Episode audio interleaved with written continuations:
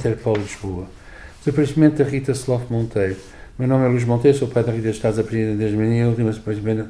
E Há mais de uma década, todos os anos, Luís Monteiro recolhe-se, desaparece no dia 24 de julho. Passo em casa, quietinho, sossegadinho, com menos exposição possível. Quietinho. Todos os anos, há mais de 10, Luís Monteiro erga a taça, no Natal, à filha nascida a 24 de julho de 1987. No Natal fazemos um brinde à Rita, que ela esteja bem onde estiver, e pronto. E, e procura-se ter um Natal normal. Rita Sloff Monteiro, com 18 anos frescos, desapareceu de Matosinhos a 17 de fevereiro de 2006. Não, não procuro, estou atento a todas as informações que apareçam. A situação é muito dolorosa, porque cada vez que falo da Rita ou penso da Rita, é algo que, que, que me deita abaixo, que põe abaixo. Já não faz juízo, já não procura, não tece teorias, tenta disfarçar a espera. Não julgo porque a esperança é a última coisa a perder, então tenho sempre esperança que haja uma novidade qualquer. Que... Ao longo destes 12 anos sentiu abandono da procura de Rita, não acolhido pelas forças policiais, houve, diz, falhas graves na investigação. Sim, sim, sim, grave, gravíssima. A Rita era doente esquizofrénica, desapareceu em fevereiro. Só em novembro é que foram falar com a psiquiatra da Rita. Mágoas e angústias bem conhecidas pela Associação Portuguesa de Crianças Desaparecidas. O sentimento é esse. O sentimento dos nossos, eh, das nossas famílias é verdadeiramente esse: a solidão. Uma solidão agudizada pela falta de empenho das autoridades estatais. Achamos, ou melhor, temos a certeza, temos a certeza, e há que dizê-lo com toda a frontalidade, que esta causa é uma causa abandonada pelo Estado português. Luís Monteiro folheia ainda os vários dossiês do processo. Na secretária da empresa, uma foto de Rita. No cotidiano, engenho para folhear outro calendário. Vive-se arranjando. arranjando defesas. É uma urgência, um estratégico grito, silencioso, para não perder a cadência dos dias. Há pais que de alguma forma conseguem já, eu tenho que direcionar os meus pensamentos para outros assuntos porque senão enlouqueço. É também um luto que se carrega todos os dias. Falamos, eh, se calhar, de um luto eterno. Desfiamos um pedaço da história da Balada de Rita, título roubado a uma música de Sérgio Godinho, Balada de Rita e do pai Luís Monteiro. Sou empresário, tenho uma empresa saudável e então, durante um mês e meio, não, não, não, não vinha à empresa. E, e andava, vivia 24 horas ou 24 horas a Rita. E deslocava-me por meios próprios, desloquei-me ao estrangeiro, desloquei-me aqui, desloquei-me lá. Foram tantas as pistas. Pistas muitas furaram fronteiras. Oh, fui a Espanha, fui a. Como é que chama aquilo? Uh, Algeciras, lá embaixo cheguei a ir à Corunha, amigos meus foram a Lyon, uh, a minha ex-mulher foi à Holanda, porque a minha ex-mulher era holandesa, é, é, holandesa e, e moviam influências na Holanda, uh, uh, fui a variadíssimos sítios. Então em Portugal fui, eu sei lá onde, eu sei lá onde.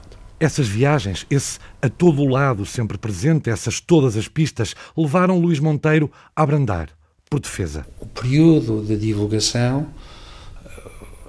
é importante divulgar ao máximo para ver se levanta pistas, mas depois. Depois. Que diferença é que traz?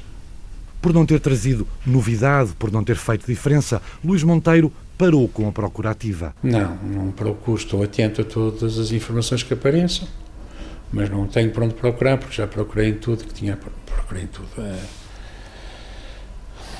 é, das muitas buscas, das muitas ações que eu fiz, procurar a Rita é quando tenho algum, algum indício para procurar alguma coisa que. Porque eu procurei com tantos indícios e, e infelizmente não, não deram resultados positivos. No vidro traseiro do carro, parado à porta da empresa que possui em Vila Nova de Gaia, está um cartaz, uma foto de Rita, com contactos, com apelos, desaparecida, lê-se. A Rita, com 16 anos, foi-lhe diagnosticada uma doença esquizofrénica e durante dois anos houve aqueles períodos de altos e baixos, destes estadias no, no Hospital Magalhães Lemos, as saídas, tentar levar uma vida normal, dentro do possível, adolescência, eh, e aos 18 anos, eh, de um momento para o outro, até numa semana em que a Rita estava bastante bem, que não, havia, não estava descompensada, desapareceu, pronto, e a partir daí foi um, foi um, uma situação que se conhece.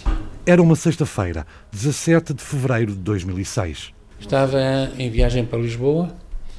Uh, ela ficou de, ela saiu de casa numa sexta-feira de manhã para ir a uma, um passeio escolar uh, para apanhar o metro, desculpa, o autocarro na zona da, de Matosinhos, naquele interface do mercado de Matosinhos. E, e a partir daí nunca mais se viu. Foi vista pela última vez perto do mercado de Matosinhos, onde param muitos autocarros, num café das redondezas também. E a Rita já tinha 18 anos, portanto, a maior idade. A polícia, ou as leis, não se pode considerar um desaparecimento de alguém com 18 anos, pode ser alguém que desapareceu por vontade própria, não é? Mas como havia bastantes atenuantes no caso da Rita, para ela ser, ter feito 18 anos em, em, em julho do, do, ano anterior uh, e ter a, a doença que tinha, este, este desaparecimento poderia ser considerado de uma outra forma, não voluntário, um desaparecimento involuntário. Os primeiros dias foram infindáveis, um rodopio de angústia, de desespero, um bater a todas as portas. Claro, andei por tudo que era lado, depois à noite voltei à Polícia Judiciária, depois no domingo voltei à Polícia Judiciária e depois estranhei que no fim de semana quem me atendeu foi o Piquete e só na segunda-feira fui remetido para, para o caso das pessoas desaparecidas e desde aí, dessa altura, pareceu-me logo bastante uh, pouco profissional a forma. Uh, naquela altura existia muita máxima de tem que estar 48 horas que ela venha à superfície e vai dar quando tiver fome e frio. O próprio Polícia Judiciária, diretor dos desaparecidos nessa altura, disse uh, a uma pessoa amiga que fazia parte das pessoas que me ajudavam: Ah, estou feliz, ela quando tiver frio e fome vai dar, vai dar notícias de si. E foi aconteceu assim, aquilo, não é? Vale a pena interromper, ouvir a PJ, desconstruir esse mito das 48 horas. Não existe lei, não existe nada que, que, que mencione que a pessoa deve esperar as, as 48 ou 72 horas. Portanto, isso do mito é errado, é preciso desconstruir esta situação do mito. A criança, o menor desaparece, os pais o que têm de fazer imediatamente é participar do desaparecimento às autoridades. Porquê? É a inspetora Sandra Ramos, da Brigada de Desaparecidos da Polícia Judiciária. Porque as primeiras horas que se seguem a um desaparecimento são essenciais para desenvolver toda uma série de diligências e para verificarmos se aquilo se tratou efetivamente de um desaparecimento ou então se está ali subjacente um crime.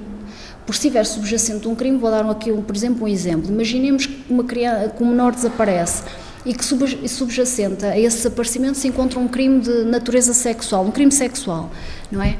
O que é que acontece? A situação de desaparecimento aqui dá-se por terminada e o crime sexual, como é da competência exclusiva da Polícia Judiciária, essa situação é imediatamente canalizada e vai ser investigada pela brigada competente, neste caso os crimes sexuais. Teoria reforçada por Patrícia Cipriano, a presidente da Associação Portuguesa de Crianças Desaparecidas. Esta situação do desaparecimento de uma criança tem que ser encarada com a devida seriedade. Não há desaparecimentos graves ou menos graves há um desaparecimento de uma criança, é preciso agir para a localizar em segurança. Agir, participar, persistir, insistir, não parar. Patrícia Cipriano fala em abstrato sobre o silêncio sentido por Luís Monteiro. O primeiro passo é, de facto, a participação.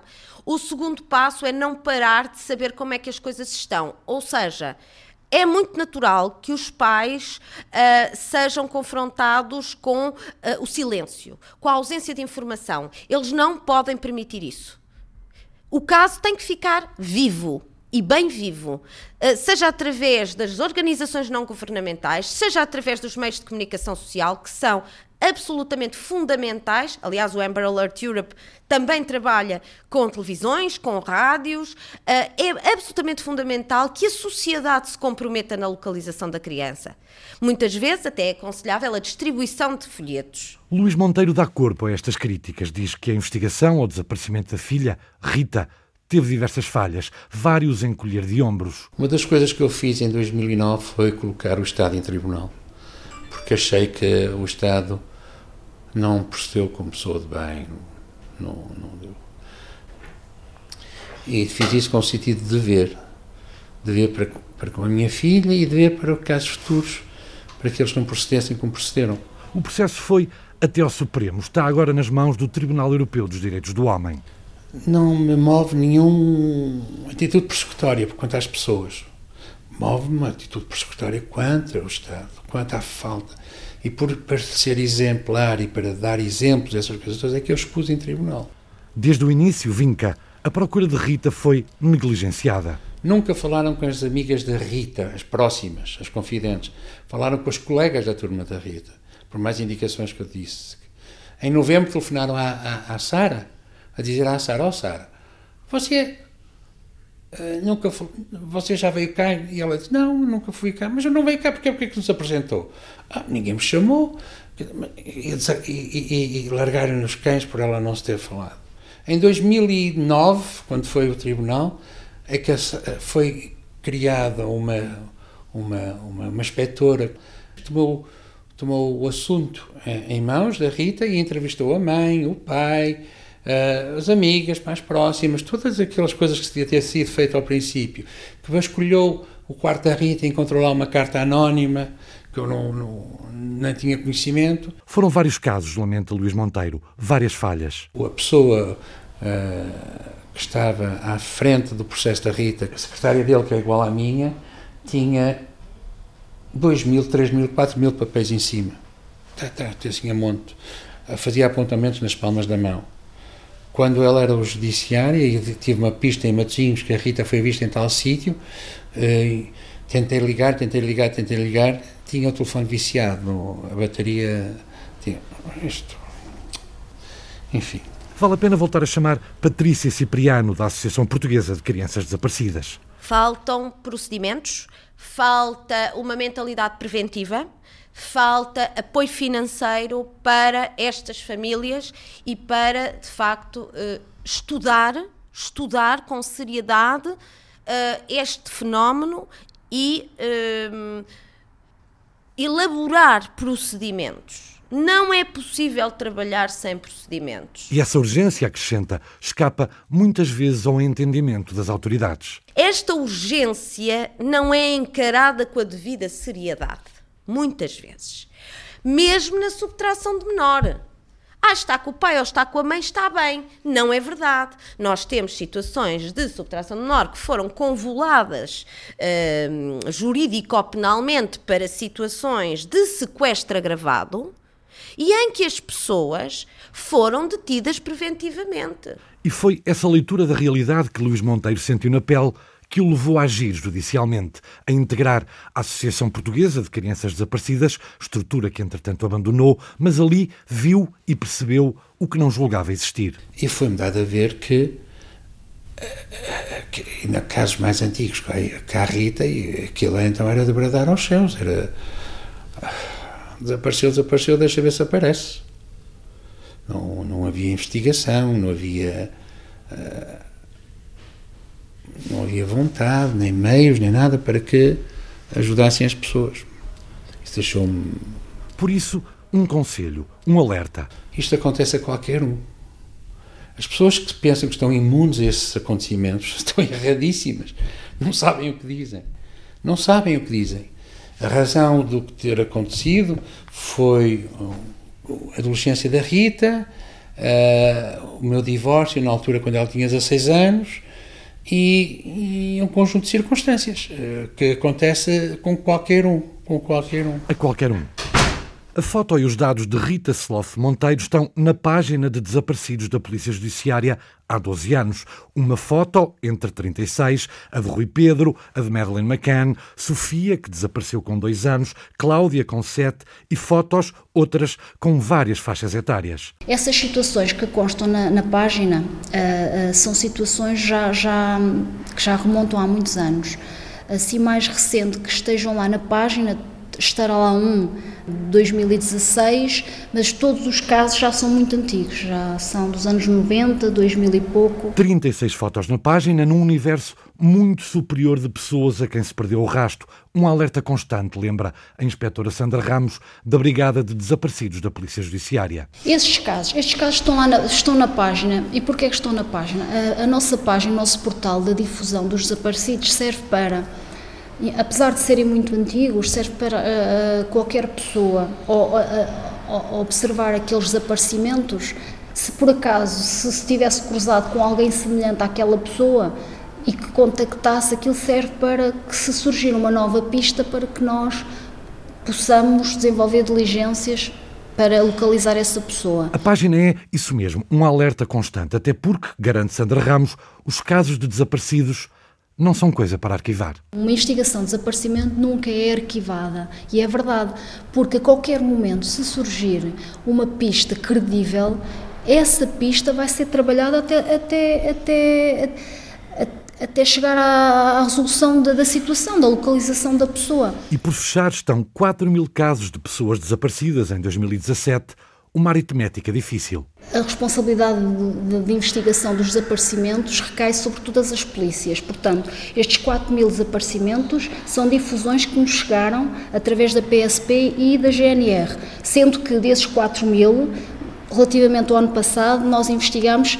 perto de 55 casos apenas. E os restantes, prossegue, baralham a tal matemática, há reincidências, a estatística não é simples. Eu também quero dizer que deste número dos 4 mil, por exemplo, na, neste escalão etário dos 12 aos 17 anos, e nomeadamente isto acontece com os menores que estão à guarda da instituição, estes 1.300 menores uh, não são, não correspondem a 1.300 fugas efetivas. Porquê? Porque os menores que estão na instituição, isto também já está a acontecer em relação aos menores que estão no agregado familiar, esse menor por ano há um menor que chega a, a, fugir durante 20 a 30 vezes. O que vai inflacionar, isto não corresponde à realidade. E o resultado das investigações? Foram todos localizados. Do ano passado, 2017 com vida. Com a taxa de sucesso da PJ à parte, os tais 55 casos, são os menores quem mais desaparece. Raparigas, sobretudo, e apenas pouco mais de um terço foge de casa dos pais. Nós o que podemos dizer é que a fatia maior, que são cerca de 1.300 casos que, que desapareceram ano passado de menores, em que nós, uh, 60, portanto, destes 1.300, podemos dizer que 68% dessas, dessas fugas foram praticadas por menores das instituições, 68%, e 38% foram fugas praticadas dos menores das residências onde se encontravam. E com vasta experiência na área? Já investiguei centenas de desaparecimentos de, de menores e adultos, todo o tipo de desaparecimentos. Com centenas de casos no currículo, Sandra Ramos, da Brigada de Desaparecidos da PJ, consegue estabelecer padrões. Os motivos que levam os menores a desaparecer eu, eu, atribuo, nós constatamos que são dois tipos de, de, de, motivos. O primeiro foi, é o conflito geracional entre pais e filhos, que isto é, vai sempre acontecer. E o outro? A, a rede social é um, é um risco, a, a, nós, a nós não nos chegaram muitas comunicações, desaparecimentos através da rede social. É um número muito residual, mas que tem ocorrido e vai continuar a ocorrer porque o menor relaciona-se através da, da, rede social com uma pessoa que pensa que é da mesma idade e o que, e o que nós verificamos é que depois, quando ele vai ao, ao encontro físico, depara-se com uma pessoa adulta e as coisas por vezes não, não, correm, não correm bem, não é? E esse menor certo, é, é, é esse adulto que se, passou, que se passou por um menor tenta abusar da sua inocência. Mesmo assim, a inspetora da PJ diz que os casos em que os desaparecimentos envolvem crime são muito poucos. Leitura semelhante tem a presidente da Associação de Crianças Desaparecidas. A percentagem é muito baixa. é de facto muito baixa. Uh, nós aqui, uh, na, nos casos que temos, nos casos que temos, temos aqui uma percentagem de rapto efetuado por terceiros de 7,69%. Uh, temos depois motivos desconhecidos, ou seja, que não sabemos bem uh, porque é que a criança desapareceu, portanto não está identificada a causa concreta. Temos também uh, estes 7,69% e, e, portanto não podemos adiantar mais. E a maioria dos casos de rapto, a grande maioria, prende-se com conflitos parentais. A nossa associação neste momento tem 264 uh, processos a correr, portanto, que estão abertos de menores portugueses, uh, nascidos em Portugal, é melhor dizermos assim, nascidos em Portugal, que estão de facto uh, por localizar. Outros estão localizados mas há um processo, digamos assim, de subtração de menor a correr e há processos de retorno ao abrigo da Convenção da Haia. Em média, chegam à Associação de Crianças Desaparecidas entre 26 a 30 casos por ano. As situações de rapto ou subtração de menores dominam as estatísticas. Subtração de menor e fuga. E fuga. Fuga temos aqui 15,38%, temos subtração, lá está, os 34,62%, e depois o resto são motivos desconhecidos, são uh, os raptos, são uh, outro tipo de, de, situações de desaparecimento, motivos desconhecidos. Temos uh, as crianças desaparecidas não acompanhadas também. a maior parte dos desaparecimentos são crianças do sexo feminino. E quando desaparece uma criança, a associação dirigida por Patrícia Cipriano tem métodos bem definidos. Ora bem. Nós somos uma instituição que funciona em rede. Portanto, quando desaparece uma criança e nós só tratamos, por enquanto, eh, de desaparecimentos de crianças, portanto, dos 0 aos 18, nós o que fazemos é iniciar um procedimento. Nós temos uma maneira muito rápida de triar informação, portanto, temos um procedimento próprio, com formulários próprios, uh, solicitamos a documentação inicial, uh, portanto, às pessoas que recorrem a nós, e a partir daí iniciamos todo um processo de contatos, quer com uh, as polícias, quer com as nossas organizações congêneres. Portanto, nós trabalhamos com organizações ao nível da Europa, ao nível do Brasil, ao nível dos Estados Unidos uh, e o que fazemos é colocar, digamos assim, estas instituições a trabalhar connosco para conseguirmos localizar uma determinada pessoa, neste caso, uma criança. Volta à inspetora da PJ, explica os passos formais. Aqui há dois canais. Uh, uh, normalmente, quando uma pessoa desaparece, por norma, a pessoa dirige-se à, à, polícia local e faz a, a comunicação de desaparecimento. Essa comunicação de desaparecimento, seja na PSP ou na GNR, é investigada por essa polícia.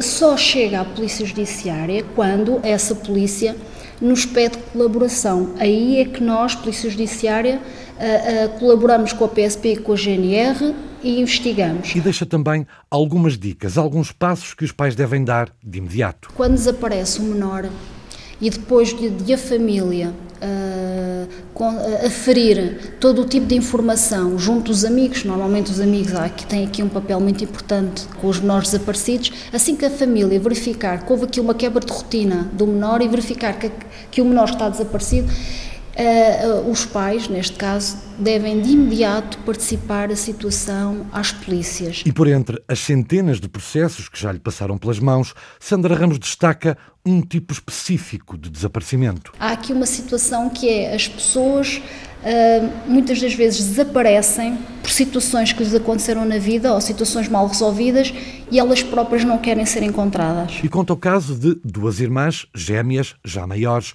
que fugiram para a Itália. Eu já, já consegui falar telefonicamente com, com elas, elas uh, optaram por cortar as raízes totalmente, tanto com a família como com os amigos. Isto também acontece.